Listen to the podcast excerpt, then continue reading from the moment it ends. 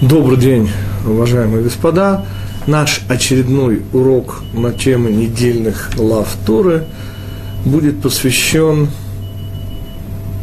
некой сквозной теме, которая звучит как в недельной главе прошедшего шаббата Экев, так и в будущих недельных главах Ре, Китице, Китаво. И эта тема связь между исполнением законов Торы и овладением страной Израиля. Собственно, вся пятая книга Пятикнижия так или иначе затрагивает вот эти две основные темы.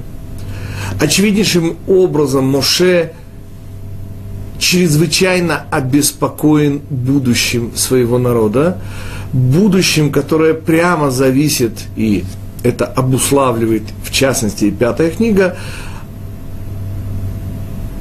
будущем, которое зависит от исполнения мецвод, от выполнения нашей части договора со Всевышним, а также, и вот это уже менее очевидно, его чрезвычайно беспокоит овладение народом Израиля, страной Израиля. И мы попробуем рассмотреть каждый из этих двух тем и также увидеть очевидную связь между ними – То, с чего мы начнем, будет мецва. Ее, кстати, Сефер Хинух считает среди самых последних из 613 законов Торы. Это мецва лалехет бедаркей Ашем, идти путями Всевышнего. Сефер Хинух считает ее, хотя она появляется и в недельной главе Экев, считает ее через недельную главу будущую Китово. Но мы с вами посвятим сейчас несколько минут и снова убедимся, насколько нетривиально все, что сказано Торой. Собственно, наш сегодняшний урок – это, возможно, обстоятельно поговорить о книге Дворим, поскольку уже через неделю мы начнем говорить о месяце Илуле, о том, что за ним ВОЗ последует, и таким образом будем рассматривать этот урок как тихий оазис между действительно глобальными и чрезвычайно волнующими темами. Итак, мецва вроде бы, на первый взгляд, не очень примечательная, идти его путями. Его, конечно, с большой буквы. И вопрос, с которого мы начнем, что значит его пути? О чем, простите, идет речь? И здесь мы должны вспомнить об удивительном свойстве законов Торы. Говорят мудрецы, Перкея, вот, еще во многих местах, что, 4, э, что 613 законов Пятикнижия Моисеева параллельны 200, 248 э, частям человеческого тела, тела и 365 другим его частям, они условно называют их сухожилиями, мы же с вами запомним простую-простую вещь. Так же, как каждый орган человеческого тела уникален в своей функции и вовсе не повторяет функции других органов, вот так же и 613 законов Пятикнижия Моисеева, каждый из них, из этих законов, уникален и в этом контексте никоим образом не повторяет никакой другой закон Тора. И нам с вами предстоит убедиться в еще одной удивительной особенности законов Торы. Ее сформулировал эту особенность Раби Акива сын Юсефа, сказав, что закон «люби ближнего как самого себя» из третьей книги Пятикнижия Ваикра, «Зеклаль гадоль батура» это закон составной всей Торы. И в этом контексте уместно вспомнить удивительное чудо, которое с нами уже на протяжении трех с половиной тысяч лет. Камешки, бывшие там, на Синайском холмике, во время дарования Торы, содержат во своей внутренней структуре камней удивительную вещь, рисунок символа еврейского народа «Сне боэр баэш сне эненукаль» то, что называется по-русски неопалимая купина, я извиняюсь за высокость слога, или по-нашему, по-простому, тот самый куст, который горел, но не сгорал. О чем мы? О том, что у этих камней уникальнейшее свойство. Если взять камень, в котором как бы виден во внутренней структуре этот рисунок, разбить его на части, то каждая из частей будет нести не часть этого рисунка, а снова весь этот рисунок. Это свойство уникально похоже на свойство того, что есть память компьютеров будущего, а именно оптические кристаллы. Ежели в них загнать по замкнутому контуру картинку, то в этом случае эта картинка будет содержаться не только во всем кристалле, но если разбить его на части, то каждая часть, хотя и в очень нерезкой форме, будет по-прежнему нести всю картинку. К чему я, собственно, хочу подвести вас? К тому, что не только что каждый закон Торы, он уникален, но еще и к тому, что каждый закон Торы и в этом его удивительная принадлежность к абсолютности, этот закон несет в себе, хотя и очень нечетком виде, как составные части все остальные законы Торы. Именно так, как сформулировал Раби Акива. Люби ближнего, как самого себя, это составное правило всей Торы. Мы же попробуем увидеть, и вот в этом, на первый взгляд, непритязательном законе, идти его путями, не просто уникальный, но и составляющий закон всей Торы. С чего мы начнем? Во-первых, что значит его путями? Попытка сказать, что все его, следовательно, не дает нам маршрута. И мы вслед за мудрецами, конечно же, должны понять его путями, теми путями, по которым ходит он. Что значит пути, по которым ходит Всевышний? И вообще, что такое путь? Так вот, чисто философски мы должны обнаружить удивительно простую и в то же время повсеместную вещь, что понятие места и разных мест позволяет в этом мире разным местам соединяться только через путь от одного предмета к другому предмету. В частности, например, визуальный путь, который позволяет вам, если вы сейчас смотрите на экран, видеть мое изображение. Что делает путь? Чем задача пути? На первый взгляд, только связывать два места в геометрическом пространстве. На самом деле чуть больше – говорит величайший еврейский мудрец Раби Авраам ибн Эзра, 12 столетие Испания, что потому зрачок на иврите называется Ишон, Ишон от слова Иш, он уменьшительная форма, так же как Шимшон – солнышко, Шемеш – солнце, Шимшон – знаменитое еврейское имя, означает солнышко. Также Иш – это человек, Ишон – человечек. Так почему на иврите зрачок называется человечек? Ответ. Поскольку визуальный путь, то есть наша способность видеть, выполняет две функции. Она не просто соединяет меня и предмет, на который я смотрю, то есть дает мне интеллектуальное постижение предмета. Очень интересно, что это интеллектуальное постижение предмета называется на иврите даат. Даат обычно переводится как знание. И вот этот знаменитый невразумительный перевод Торы «В Адам яда эт хава» и Адам познал Хаву. Как это понять? Очень просто. Соединился – поскольку любой предмет, который мы узнаем, познаем, он входит в наше сознание, он проходит путь от себя до моего сознания, он входит в мое сознание, он соединяется со мной. Но сказать, что дороги только соединяют, не коснуться сокровищницы нашей еврейской мудрости.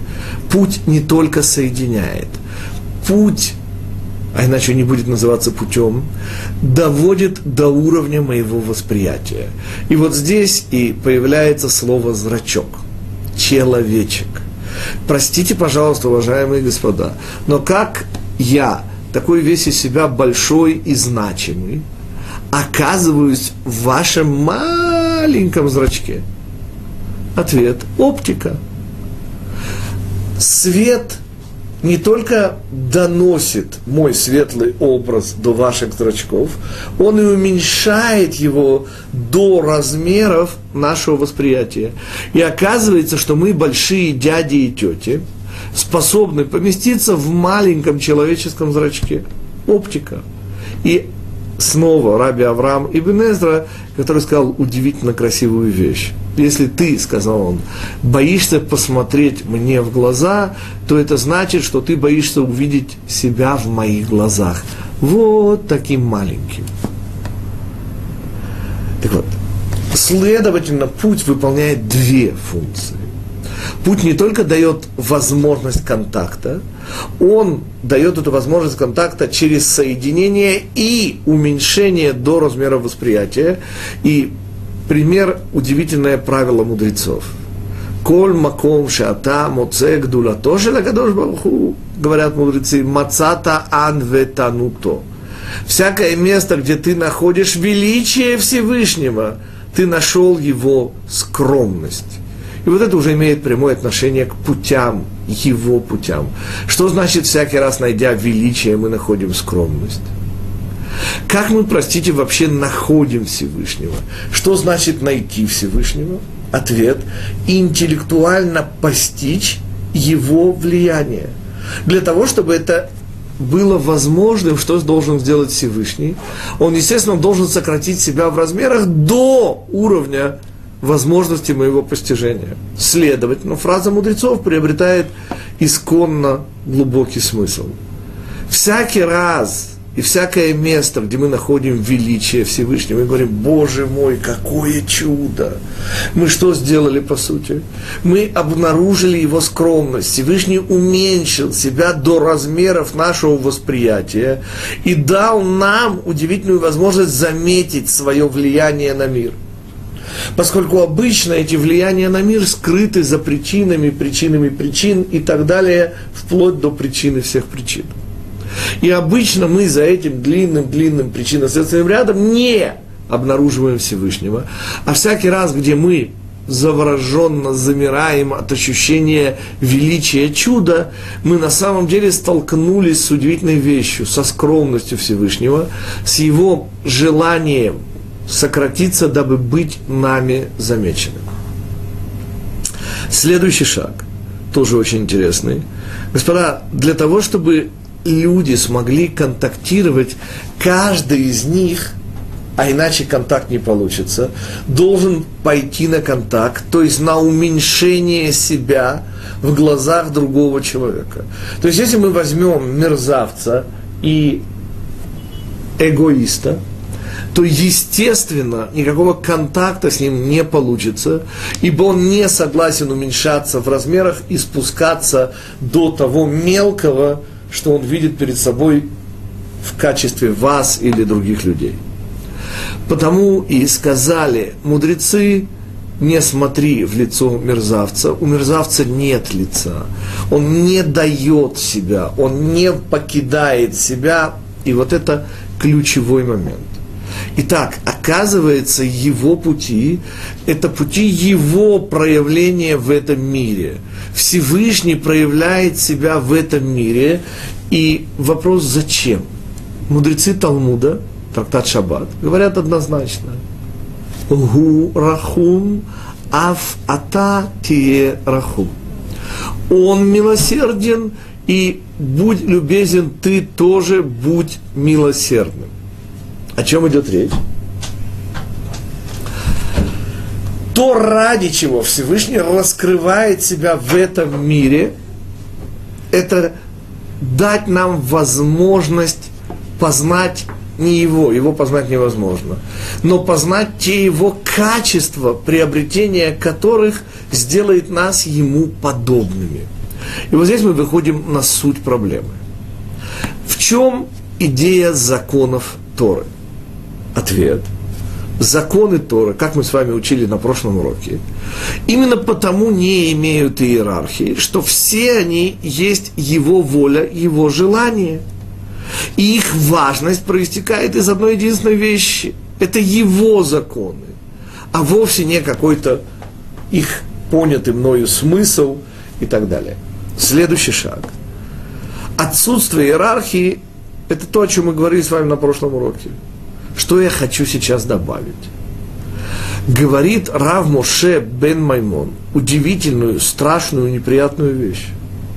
Невале берешут атура. То есть, мерзавец, исполняющий все законы Торы. И вот это момент, который, собственно, и позволяет нам понять важность закона идти его путями, который появляется и в нашей недельной главе, которую мы читали в этот Шабатекив. Он же появится через три недели в недельной главе Китову.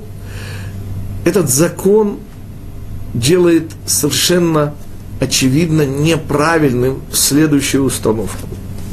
Может, не дай Бог, сказать еврей, вот я соблюдаю кашрут, я соблюдаю шаббат, я одеваю тфилин. А что вы еще от меня хотите? Как может быть то, что сказал Рав Моше бен Маймон? Как это может быть еврей, соблюдающий законы, и тем не менее мерзавец? Ну, господа, сказано в законах не кради, он не крадет. Сказано в законах не убивай. Сказано в законах не есть не... Слава Богу, он все законы соблюдает. Так как же мерзавец?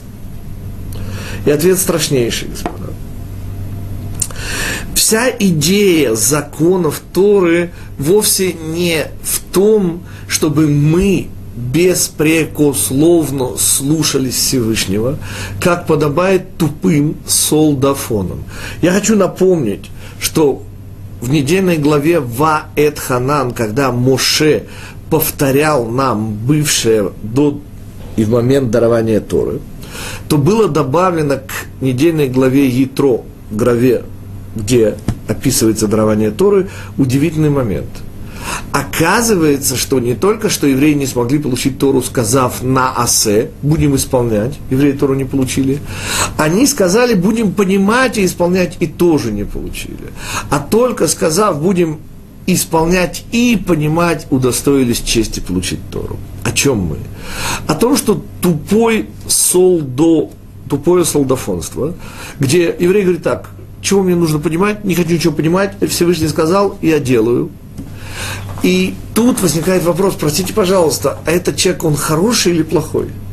Снова давайте на секундочку отвлечемся от самих законов Торы и зададим очень-очень интересный вопрос. А как это связано с внутренним содержанием человека? Так вот, господа, вполне нормально представить себе мерзавца, исполняющего законы Торы. Каким образом? Да очень просто. Например, он говорит – что я, говорит, такой умный, и такой, и я буду исполнять законы Всевышнего, потому что я умный. Я умный, я не дурной, и я законы Всевышнего, естественно, буду принимать. Теперь, принимать законы Всевышнего, это вовсе не означает быть хорошим человеком. Потому что, извините, господа, но можно соблюдать шаббат, и тем не менее толкаться в автобусе. Можно не произносить плохих слов, да? Но исходить ненавистью к людям, почитая их мерзкими мелкими людишками, которые даже слова не заслуживают доброго. И так далее, и так далее, и так далее. А кашут можно соблюдать, исходя из полезности для здоровья. Тфилин надевать, поскольку, как говорят экстрасенсы, улучшает ауру и так далее. И вообще всю Тору можно исполнять ради себя – потому что я такой умный, потому что я понимаю, что это полезно, и что Всевышний сказал, что я буду с ним спорить, я же не дурной. И получается, что вот таким образом может оказаться, что законы Торы вообще не связаны с переустройством нашего внутреннего мира. То есть, где это знаменитое главное, чтобы человек был хороший? И вот как раз об этом и говорит наша мецва. Идти его путями – и в этом ее составляющая характеристика, она касается всех мицвод Торы. Она требует от еврея не просто соблюдать законы, потому что это законы Всевышнего, а соблюдать законы, чтобы идти его путями. У меня есть очень простая аналогия, из э, пятого, может быть, шестого класса советской школы, где все мы с вами изучали капитанскую дочку Александра Сергеевича Пушкина. И, может быть, вы помните, что в самом конце, я очень смутно, но этот момент помню, Машенька, которая хочет вымолить у императрицы Катьки II прощение для своего жениха Гринева, хочет броситься ей в ноги. Но, господа, чтобы броситься Катьке II в ноги, да, хорошо бы знать, где эти ноги ходят. А вы же знаете, по крайней мере, все те, кто были в Петродворце, в летней резиденции, там этих, извините, дорожек, тропинок, не считая аллей, просто великое множество. И Машеньке что рекомендуют? Найти именно те аллеи и показывают ей, по которым императрица любит гулять. Вот на них ее можно сто процентов встретить. Понимаете, что значит идти его путями? Его пути, сказали мы, это то, как он дает нам увидеть себя в этом мире. Для чего, говорят мудрецы, он дает нам увидеть себя в этом мире? Чтобы мы были ему подобны. То есть смысл и назначение исполнения мецвод не просто в исполнении мецвод. Исполнение мецвод это средство, цель Всевышний. Как это Всевышний, он же выше всего? Ответ. Наша задача уподобиться ему, его проявлением в этом мире. Лалехет ахарей мейдутав. Идти за его размерами. Вот как, в какой степени он проявляет суровость, в такой мы. В какой степени он проявляет милосердие, в такой мы. Напоминаю, что на иврите удивительная вещь. Слово «качество» и слово «размер» – это одно и то же слово. Или по-другому, как говорит мой учитель Рамойши Франк, нет плохих качеств, есть неправильные размеры. Например, скупой, ответ – бережливый. Понимаете, скупость – это излишняя бережливость, это неплохое качество, это неправильный размер – Точно так же, как растратчик – это излишне щедрый человек. Даже столь порицаемое качество, как гордыня, может быть использовано в кавычках в мирных целях. Рассказывают, что одного хасидского рэба в 19 столетии спросили, а зачем Всевышний вообще придумал гайве, вот эта страшная гордыня, зачем? И тот ответил, у меня, говорит, есть хасид. Всякий раз, когда ему Ецера, злое начало, советует, давай, говорит, сделаем эту низость, знаете, что отвечает этот хасид? Я опущусь до этой низости никогда. То есть снова вся проблема размеры. И Всевышний, проявляя себя в этом мире, дает нам эталон, дает нам тот светлый образ, которому мы и должны уподобляться через исполнение законов Торы. И вот это и есть составляющий смысл закона идти его путями. Оказывается, этот закон дает внутренний смысл и внутреннее содержание всем законам Торы. Поскольку он поясняет, что все законы Торы не более чем средство уподобления, а ни в коем случае не самоцель. И потому солдафонская позиция типа «я делаю, а чего мудрствовать?» не проходит, поскольку я всегда это формулирую очень просто. Господа, если вы делаете, но не понимаете, то я не понимаю, а что вы делаете – Правда, это работает, господа, и в обратную сторону. Если вы, как вам кажется, понимаете, но ничего не делаете и не соблюдаете, то, простите, по-моему, вы просто ничего не поняли. Эти вещи, понимание и делание неразрывно связаны. И то, что заставляет их быть неразрывными, как раз и есть закон идти его путями. Вот это вкратце объяснение чего? Того способа, который приготовил для нас Всевышний, дабы дать нам возможность к себе приблизиться. Он раскрыл свои размеры, не свои размеры своего влияния, своих качеств в этом мире, И наша задача через его законы стремиться не просто давать нищему, например, закон о сдаке, да, о том, что мы должны помогать неимущим. Господа, мало помогать неимущим. Надо быть при этом чем? Не из кровью отрывать от сердца, а надо уподобляться Всевышнему и давать с намерением быть на него похожим. То есть задача еврея в этом мире, как ни странно, не просто выполнять мецвод, а становиться хорошим, подобно Всевышнему, через данные им мецвод, через размеры его влияния на этот мир, которыми как раз и являются его пути. Идти его путями, господа, это единственный шанс – и снова аналогия Машенька Гринев, э, будущее Гринева, которая кидается э, в ноги императрицы Екатерине II. Для этого, предварительно узнав, по каким аллеям та ходит. И в этом задача человека в этом мире. Находить Всевышнего, понимать, как Он ведет нас по жизни, и вкладывать вот это понятое как стремление и желание – достигнуть его. И здесь замечательно важное, замечательно, замечательно важное э, правило формулирует Раби э, Менахем Мендел из Коцка. Он говорит следующее. Сказано в Перке, вот, не похож повторяющий сто раз на того, кто повторяет сто и еще один раз. Казалось бы, простите, какая разница? Сто раз или сто и один раз.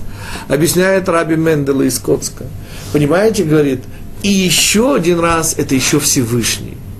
Это значит, что вы не удовлетворяетесь достигнутым, а идете дальше. И в этом удивительный смысл, господа. Совершенству нет предела. И если бы не было бы мецвы идти его путями, то еврей мог бы сказать, а в чем проблема, господа? Шаббат не нарушаю, свинину не ем, чистота семейной жизни, слава Богу. А что вы еще от меня хотите? Ответ. Еще одной и один, сказал Раби Мендела, и еще Всевышний. Вы слышите? И еще Всевышний хочет, чтобы мы стали на него немножечко похожи. А без этого исполнение мецвод Торы смысла не имеет. Поскольку они, эти законы, это только средство приблизиться к Всевышнему. Попытка придать им самоценность и самозначимость, это попытка сказать, что я главный, умный, понимаю, как это полезно для здоровья и хорошо вообще для жизни в будущем мире, и потому я это буду исполнять. То есть это тогда уже мы работаем не на него, а на себя, на свое эго. И, следовательно, тогда мицвод к Всевышнему вести не будут, не дай Бог. И тогда можно, как и сказал Рав Моше Бен Маймон, быть мерзавцем, исполняющим законы Торы оставшееся с нам, с вами пол урока я посвящу еще одной удивительной теме, как и было обещано. Это теме страны Израиля. В самом ближайшем недельном разделе Торы, Ре, посмотри, речь, конечно же, пойдет о выборе. Ре, говорит Всевышний, я дал перед вами – и начнем мы с Раби Мендела из Коцка, который говорит, а почему Всевышний говорит в единственном числе «ре», а продолжает во множественном «натати лифнейхем» – «перед вами». Так смотри, ну почему тогда перед вами? А если перед вами, тогда почему не смотрите? И объясняет. Смотри, говорит Раби Мендела из Коцка, означает, что Всевышний показывает всем одно и то же. Но видим мы каждый свое. О чем идет речь? Конечно же, о нашем, ой, не к ночи будь помянутом эго-центризме. То есть, ту истину, которую Всевышний проецирует всем и каждому, то благо, которое Всевышний предлагает всем и каждому. Каждый в нем видит и в этом смысле извращает по-своему. Так вот, в этом контексте я и хотел бы обратиться к стране Израиля и к тому удивительному беспокойству, которое проявляет Моше во всей своей пятой книге Пятикнижия, во всех своих словах, которые стали словами Всевышнего, словами Торы, о том, а как, как мы, народу Израиля, овладеем этой страной. И вот здесь нас ждет очень неожиданная подробность, деталь. Господа, ни разу Пятикнижие Моисеева не говорит про нашу страну Эрец Исроэль. Эрец Исраэль. Как она ее всегда называет? Эрец Кнан. И когда придете, вы, говорит, в страну Хананейсу. И понимаете, это очень странно, потому что, ну как же Кнан? Причем здесь Кнан? Напоминаю, Кнан был внук Ноха. Причем не просто, а тот, кого Нох проклинает, доносит до нас и устная традиция. К чему я подвожу? К тому, что мой учитель Рав Мойши Шапира совершенно неожиданную концепцию и объяснение предлагает к стране ханаанской. В чем особенность Кнаан? И самое первое, что мы должны сказать, что слово «кнаан» означает не только проклятое от имени, э, по имени внука Ноаха, но так же, как царь Шломо говорит Хагор Натна Лекнани. Вспомните песнь о доблестной жене, которую евреи поют в честь хозяйки дома, эманации божественного света Шабата и так далее женского начала. Что мы там поем? И дала пояс торговцу. Кнаан, Кнаани, переводится торговец. Именно так Раши трактует удивительную женитьбу Иуды на дочери кнаанейца. Раши пишет не кнаанеец, торговец. Теперь, ну и что? Что ж получается, страна Израиля, это страна торговцев? И продолжает Рав Мойша Шапира. Господа, обратите внимание, что в самом начале Эшет Хайль царь Шломо говорит что? Хайта киониот сойхер мимерхак тави лахма. Была, как корабли купца, издалека приносит хлеб свой. И вот здесь Рамой Шапир задает вопрос, господа, что такое купец? И в чем прелесть купеческой профессии? И причем здесь доблестная жена? Ответ. Задача жены, ее функция, обеспечить еврейский дом – Дом – это внутреннее содержание. То есть задача еврейской жены, как вы помните, сохранить все, что добывает муж для внутреннего великолепия нашей семьи. Обратите внимание, в чем задача купца, торговца. И на иврите, замечает Рав Мойши Шапира, что такое сойхер? Сахор, сахор, омрим ле назир. Обходи, обходи, какая связь между обходить и торговцем? Ответ. Что делает торговец? Он покидает свой дом, так? продает товары за 3-9 земель. Для чего? Чтобы с ценностями вернуться куда? В точку исхода, в свой дом. Отсюда связь между торговцем и кругом – торговец каждой своей торговой операцией замыкает круг. Он уходит из дома, продает и куда возвращает все заработанное? В дом. И в этом и есть уподобление доблестной жены торговцу. В чем задача, мы сказали, доблестной жены? Сохранять все ценности и копить их, естественно, речь идет в основном о духовных, но не только ценностях, и хранить их, и сохранять их внутри дома. Посмотрите, как красив, как всегда, язык божественный Торы, где слово торговец означает идущий кругом. Действительно, идущий кругом.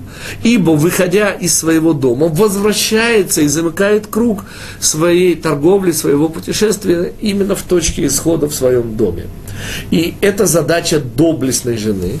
А мы возвращаемся с нами к Эрецкнан, к стране торговли – Господа, здесь дом Всевышнего, и этим домом должны овладеть евреи. Зачем? Говорят мудрецы в устной Торе удивительную вещь, что все места в этом мире, и я знаю, что множество евреев, которые сейчас слышат нас, или услышат нас чуть позже, и живут не в стране Израиля, наверняка слышали множество мнений, я знаю, что они циркулируют с удивительным постоянством, что не надо никуда ехать, зачем ехать в страну Израиля? Можно жить и в Пинске, и в Бруклине, и во всех других местах, типа Рио-де-Жанейро где, как известно, еще со времен Бендера живут полмиллиона мулатов, и все в белых штанах. И там прекрасно можно соблюдать то. И пока все правда. Только, господа, о чем забывают те, кто ратуют за то, чтобы евреи оставались за границей. Они забывают маленькую-маленькую деталь, что мудрецы сказали, что все места на земле не вотчина Всевышнего и управляются через ангелов – ангел этой земли сам Всевышний. И потому сказали мудрецы, всякий уезжающий из страны Израиля как будто поклоняется идолам. В чем идея? Да он меняет Всевышнего на ангела, господа. А как вы назовете человека, который меняет Всевышнего на ангела? Даже вслух произносить не хочется. Следующий шаг. Так почему Эрец Кнан? Почему страна торговцев, господа? Потому что все, что зарабатывают евреи в этом мире, да хоть в Рио-де-Жанейро, в конечном итоге, господа, приходит сюда, в страну Израиля. И здесь сохраняется нашим народом. Потому что наш народ – жена Всевышнего, господа. Вспомните, кто стоял под хупой на Синае со Всевышним, кто была невеста. Ответ – страна Израиля – это дом Всевышнего, а жена Всевышнего – это та, кто все хорошее собирает со всего мира и приносит сюда. Я хочу вспомнить царя Шломо, который не случайно был автором доблестной жены. Помните, кому принадлежат слова «среди тысячи не нашел одной»? Знаменитые тысяча жен царя Шломо. О чем идет речь? Почему тысяча жен царя Шломо? Я вспомню с вами всего одну жену. Нам тысячи в данном случае не нужно будет. Кто она? Дочь фараона. Господа, вы представляете себе резонанс, который имел в Египте этот брак, когда дочь фараона объевреилась, ну, я позволю себе вспомнить один из немногочисленных удивительных еврейских анекдотов о Василии Ивановиче и Петьке. Знаете, еврейский анекдот о Василии Ивановиче и Петьке. Тем не менее, оцените, господа. Белый, как стенка, Петька врывается к Василию Ивановичу и прямо с порога кричит. Говорит, Василий Иванович, вы что, правда сделали обрезание? Василий Иванович поправляет пенсне и говорит, видите ли, Петр, Господа, о чем этот анекдот и о чем мы с вами? Внутренние изменения, и это как раз об этом анекдот, как раз и делают еврея евреем. Вся задача этого внешнего мира, чтобы мы накопили внутренние ценности. Мы должны быть отличными торговцами. Я не поручу, что именно не из этого и происходит наша успешность торговли. В чем успешность торговли? Что вы начинаете отсюда, из своего дома, идете за 3-9 земель и обязательно с доходом возвращаетесь к себе. Понимаете, место страны Израиля – это место Всевышнего. И мы, собирая ценности из всего мира, что пытался сделать царь Шломо? он пытался использовать первый храм как магнит. Он пытался с помощью своих женитьб на лучших дочерях народов мира собрать все народы как вокруг центра, вокруг нашей страны Израиля. Он не преуспел. Но идея вот этого собирания всего, что есть хорошего в этом мире, собирание его здесь, у нас дома, а у нас нет другого дома. Потому что мы мужнее, как говорили в старой России жена, мы замужем за Всевышним, а это его дом. А как называется жена, которая не хочет жить в доме мужа, господа, я даже не хочу говорить вслух, чтобы никого не оскорблять. Так вот, весь смысл этой страны. Это то, о чем беспокоится Муше. Это то, из-за чего эта страна называется страна торговцев, говорит Равмой Шапира, поскольку назначение этой страны собирать все хорошее, что есть в этом мире, и вносить в Дом Всевышнего как то, что позволяет нам в конечном итоге к Нему Всевышнему приблизиться. У нас появляется, как всегда, удивительная возможность соединить оба комментария. Первую часть нашего урока со второй частью. Первая часть нашего урока была о уподоблении, идти его путями, идти по тем дорожкам пустыни жизни, по которым ходит Он, где Он проявляет себя, где мы можем Ему уподобиться, к Нему приблизиться. И оказывается, что таких мест во всем мире только одно. Это место называется страна торговцев. Торговцев, потому что, господа, если мы хотим быть доблестной женой для Всевышнего, если мы хотим быть народом Всевышнего, то наша задача в этом мире одна – за три девять земель, находя искорку добра, приносить ее сюда, в страну Израиля. Возвращать все на свое место. А какое место, господа, и этим мы будем финишировать, хотя у нас еще есть несколько минут и для ваших вопросов, так что задавайте, господа, не стесняйтесь. Дело в том, что одно из имен Всевышнего – это Маком, Барух Амаком – Барух Шем Кводо Мимкомо Лонухаладат, говорят мудрецы. Изобилие Всевышнего с его места мы не можем понять. Почему? Мы уже сказали, когда Всевышний в его месте нет контакта с нами. Всевышний ради нас, чтобы дать нам, покидает свое место, влияет и проявляет себя в этом мире, дабы дать нам возможность уподобиться – вот ради этих влияний Всевышнего, ради этих искр святости, объясняют мудрецы, и нынешний галут, и наше рассеяние по всему миру. То есть, не дай Бог, евреи, которые устраивают себе Иерушалаем, не уходя из Боро-парка, евреи теряют смысл мецвод. Так же, как мы сказали в первой части урока, что задача еврея не просто выполнять мецвод, а уподобляться через выполнение мецвод Всевышнему. И простое исполнение мецвод, оно практически, не дай Бог, может отдалить еврея от Всевышнего.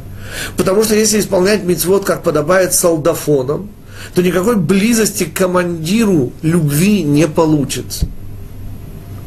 И любая попытка устроить из Бруклина Иерушалаем, это по сути подмена Всевышнего ангелом. Нет, ангел, он тоже ангел Всевышнего, господа.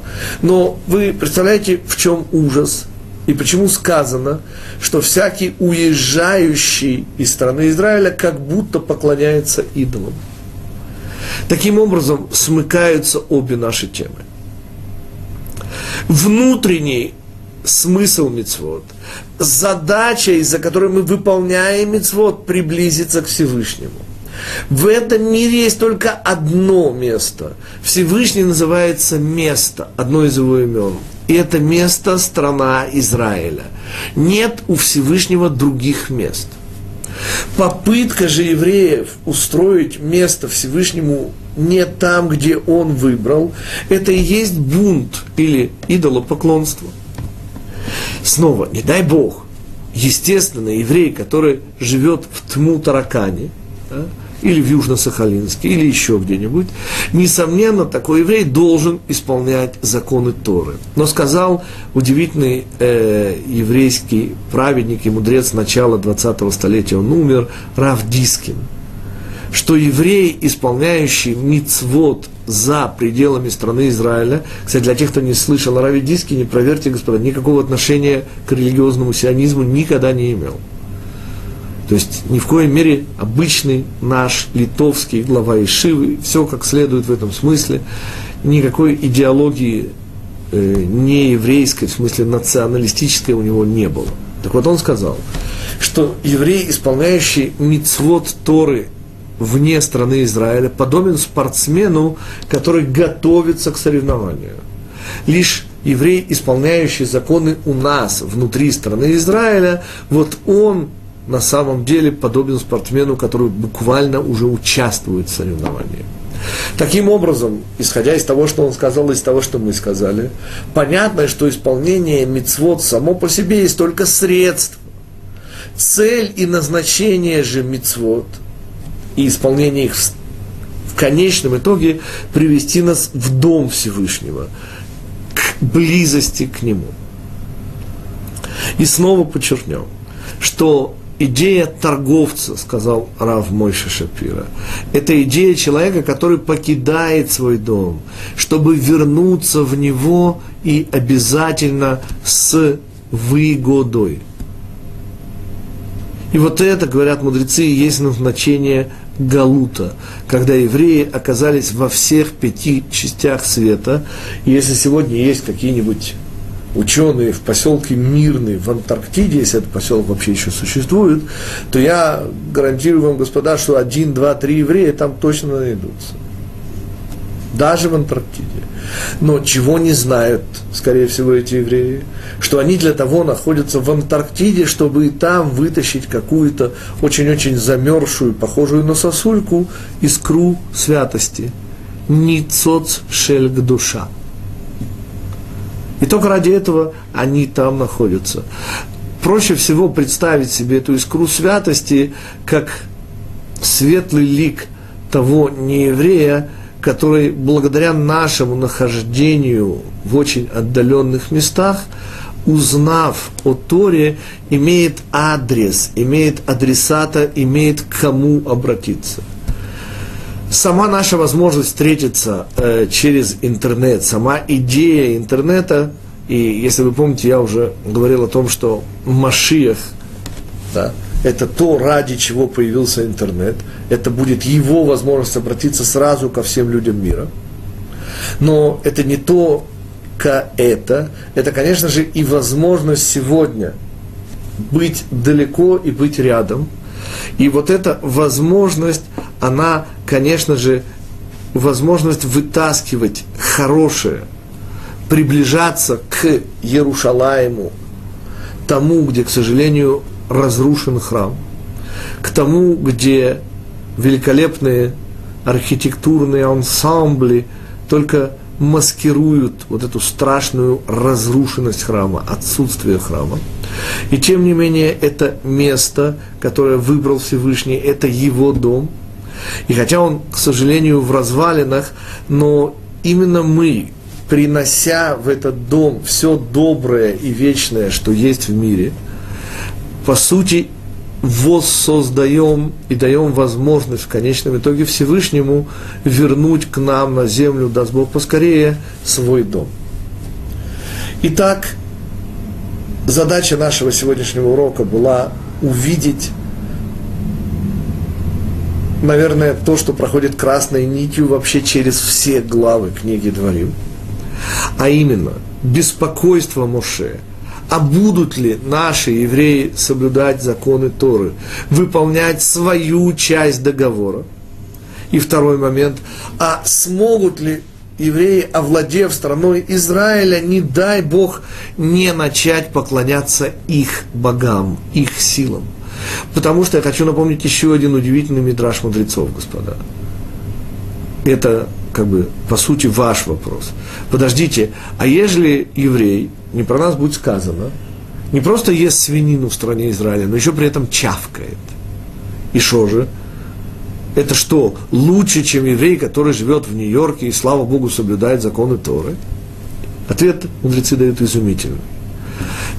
Каждому мерзавцу еврею в стране Израиля представлен специальный ангел, то есть функция, который подбрасывает под подошвы его обуви землю за границей. Понимаете, эти мерзавцы по стране Израиля не ходят. Они ходят по земле государства Израиль. Не путать со страной Израиля всякое сходство между этими двумя понятиями случайно. И мы с вами говорим о настоящем сионизме, сионут, который происходит из совсем простой вещи. Из первых слов, господа, я обращаю ваше внимание, что это были самые первые слова, которые сказал Всевышний первому еврею Аврааму. В третьей главе, и с этого она начинается, помните, Всевышний посылает Авраама, еще не Авраама, а Авраама, в страну Израиля. И вот это основная задача еврея в этом мире – еврей проходящий, еврей лашон ла авор. И мы, проходя через этот мир, проходим для чего через него? Чтобы взять ценности этого мира. А в чем ценности этого мира? И вот здесь мы снова возвращаемся к выбору, господа. Помните, когда умирает Виленский Гаон? И он умирает так, как даст Бог нам с вами умирать, когда придет наше время. Вокруг него правнуки, ученики величайшего уровня, и тут Вильнинский Гаон начинает плакать. И ученики, пораженные до глубины души, спрашивают, Рэбе, вы, уходя из этого мира, плачете? И тот отвечает, да. Как велик этот мир, где можно за один грошик купить целую связку того, что я вам сейчас показываю, цициот. В этом мире, господа, можно выбирать Всевышнего или, не дай Бог, его отсутствие. В этом мире и только здесь мы можем брать разумное, доброе, вечное и приносить на алтарь нашей веры Всевышнему. Приносить все это сюда, в Иерушалаем. И это смысл сионизма.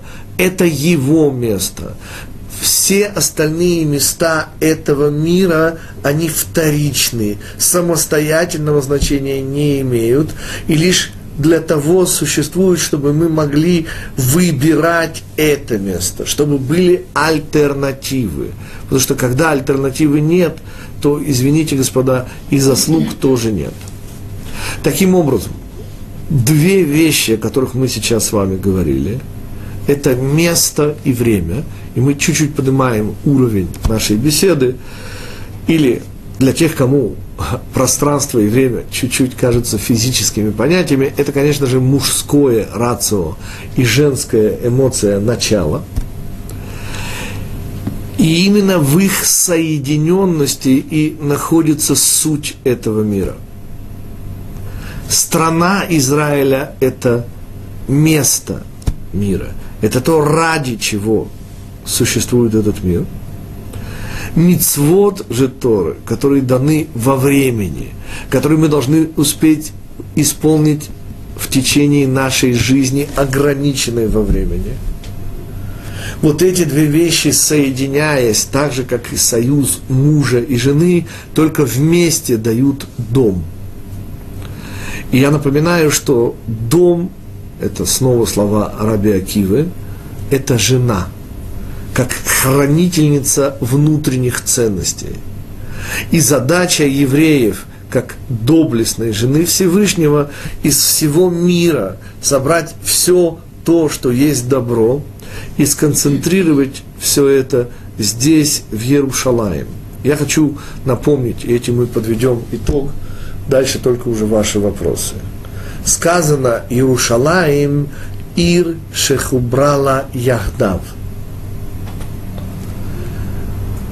Иерусалим – это город, который соединяет все. Смысл места на иврите место означает существование, экзистенциональность. Маком мекаем на иврите. И смысл этого места, смысл Дома Всевышнего в том, что он, соединяя средства и цель, соединяя все, что есть добро в этом мире, в конечном итоге дарует нам близость со Всевышним, которая есть цель и назначение этого мира.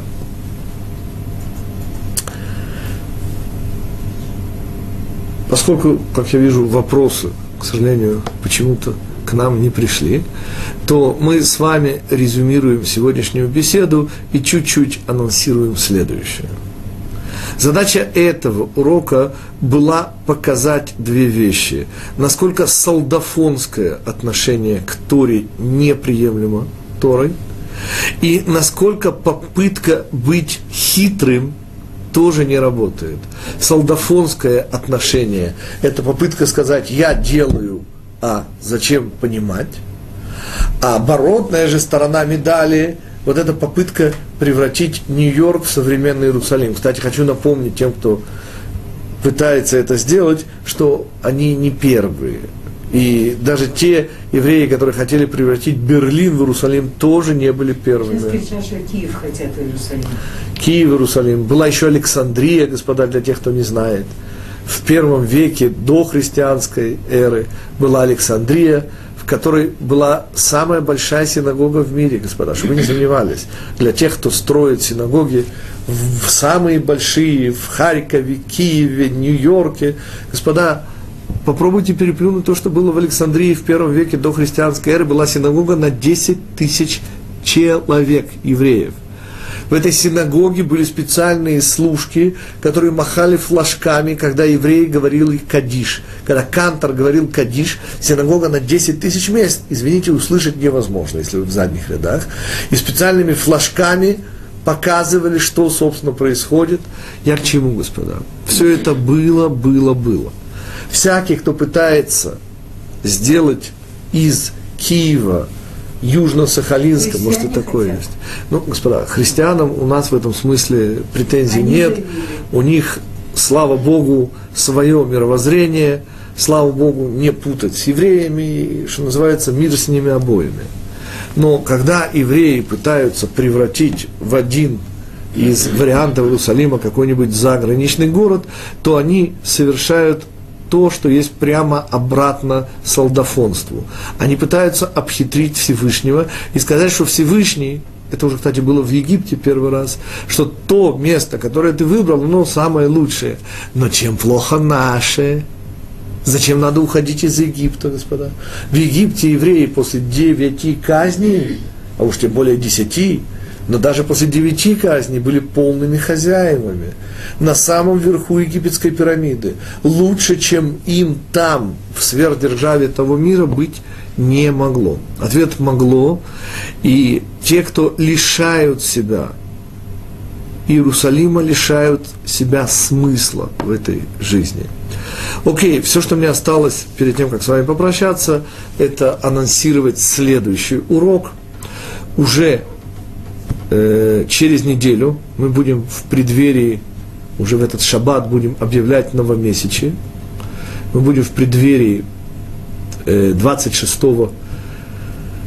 э, мы будем с вами через неделю 26 э, числа месяца Ава. И будем начинать свое путешествие в мир еврейских осенних праздников – и попробуем задать несколько весьма нетривиальных вопросов. Ну, например, один из них будет следующим.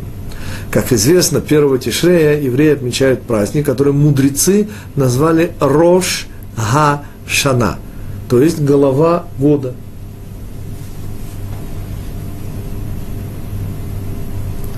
Так вот, ответ. Господа, у евреев есть голова, так может быть у евреев есть и ноги года – и ответ будет всенепременно. Как раз именно об этом мы и поговорим в следующий раз, объяснив, что месяц Элуль – ноги года. И все, естественно, удивительно интересные следствия из этого тезиса. Все, что мне остается, это пожелать вам э, удачной недели. И даст Бог, встретимся через неделю.